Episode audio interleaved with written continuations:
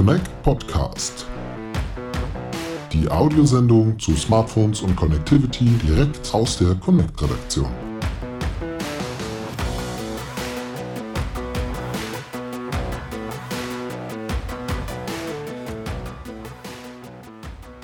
Yeah, welcome. We welcome um, to the Connect podcast today at the Connect conference in, in Dresden. A warm welcome to Mallik Rao, uh, CTO Telefonica. You said um, in your presentation we need responsible digitization. What does this mean for you and for Telefonica? I think for me, the most important thing when I looked at the topic, responsibility. When digitization is, of course, technology which I'm familiar with. I'm when my blood is uh, full of technology, but when you put responsibility on top, then you start thinking about the profound impact of these technologies to the societies, to the people, right? First of all, then to the technology systems and missions and robots, whatnot. Mm. I think the most important thing what I felt was it's about people, it's about societies at the center of it and rest everything is mechanism for making sure the society and people are happy mm. yeah. and it's about sustainability absolutely yeah. yeah yeah because anything which is not sustainable is tactical if you want to live longer for example telefonica is a 100 years old company mm. how many companies in telecommunication industry can proudly say it we have lived for 100 years. That's the sustainability. If you don't have sustainability at the core, companies will not survive and companies are not valued that you're able to add, uh, you know, uh, for, for, for the society, mm. add value to the society. And pretty much every different society has its own different challenges. Um, one interesting part I thought in your presentation was when you talked about the um, biggest obstacles, especially in Germany, and you answered um, it's the adoption and more of the lack of such um, in Germany, where other countries are um, ahead of us. And um, in Germany, we tend to be a little reserved, um, a little skeptical. You could easily say that um, that's a problem of the customer, but this is not something you do. Um, how can you overcome such an obstacle? No, I said it's not a problem of the customer. Honestly, it's the responsibility lies with the industry players like us. We have to. It's our responsibility to educate the customer that it is safer, right? Your data is not commoditized. You have your privacy because countries which have evolved or developed economies like Germany has the luxury to take time in adoption.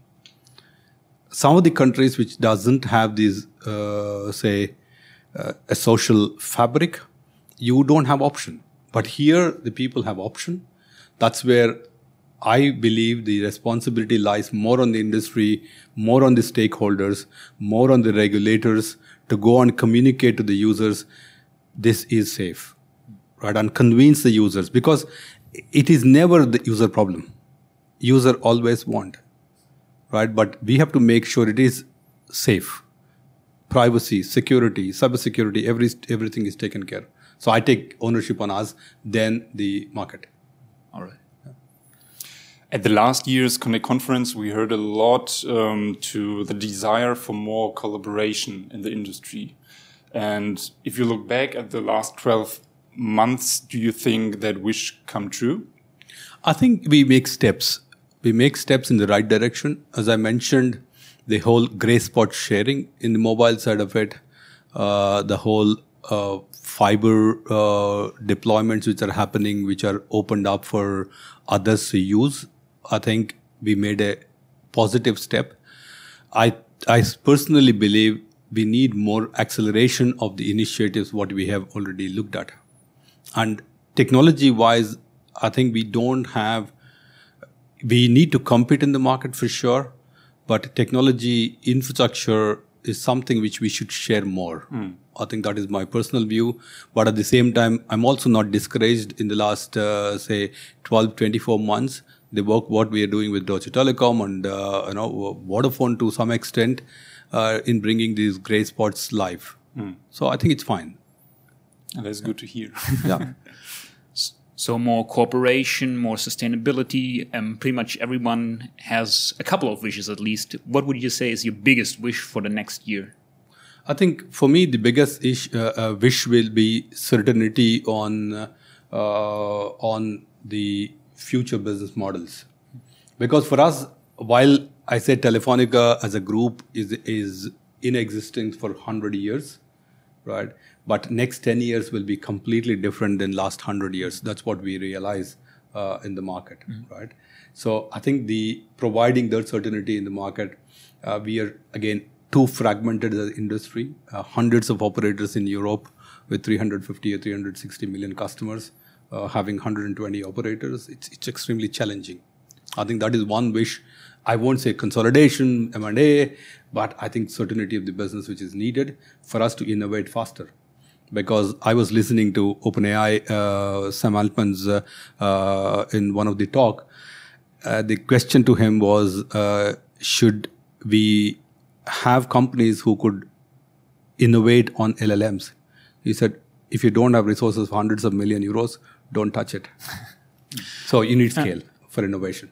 And in, especially in times like these that are rather um, challenging when it comes to the economy. Is it particularly difficult to tackle such um, future topics that maybe only yield their fruits within a couple of years? Exactly. Okay. Exactly. Absolutely. Because we are too occupied with a lot of topics at a shot. Mm-hmm. You have war, you have economy, right? Coming together with COVID, the events are really too fast.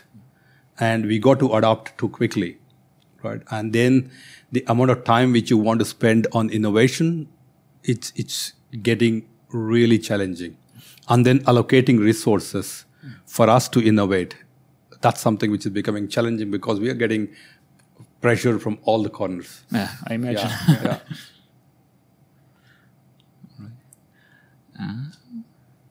but to be honest i can't even complain eh? i can't complain as an industry which is so vibrant it's hmm. one of the most vibrant and most sustainable industry and especially in this year, you think? Yeah, absolutely. I mean, as as uh, as we come uh, through COVID, we ourselves started feeling that yes, we are able to add a value where, of course, we are a bit pipe. We can be treated as a bit bit pipe by regulators, by everybody in the market. It, it's a commodity, but you you take pride that you're able to add value when it is needed in the society. So that is the bit of change which I see in the last 10, 15 years versus what we see now. Yeah. And if the general customer um, thinks about future topics, I think the biggest buzzword right now is AI. Absolutely. Um, what would you think is the um, biggest um, um, change that, that will arrive from AI to your um, company? It is it is already coming in. Mm-hmm. It's already coming in. As I mentioned, uh, the whole predictive maintenance of the networks. Mm-hmm. We do close to 320 million events a day, and out of 320 million, we're able to predict what will happen in next four weeks, close to 80% accuracy. Okay. 80% accuracy with the existing AI ML algorithms, right? Now the actions what we want to take with that information is something which is which we are working on as I said, we have avoided 10,000 visits to the field. Mm-hmm. I mean, this, this is big. Yeah. Right. And at the same time, uh, I mean, AI across, I mean, this is only predictive maintenance, but if I look at AI applied in across all the domains, both customer value propositions, what we bring in, go to market propositions, what we bring in, it has a profound, uh, say, impact uh, in next uh, coming, uh, when not even 10 years, it's going to be 24, 36 months. Mm so fast moving. It's so fast moving. yeah. Absolutely. Yeah.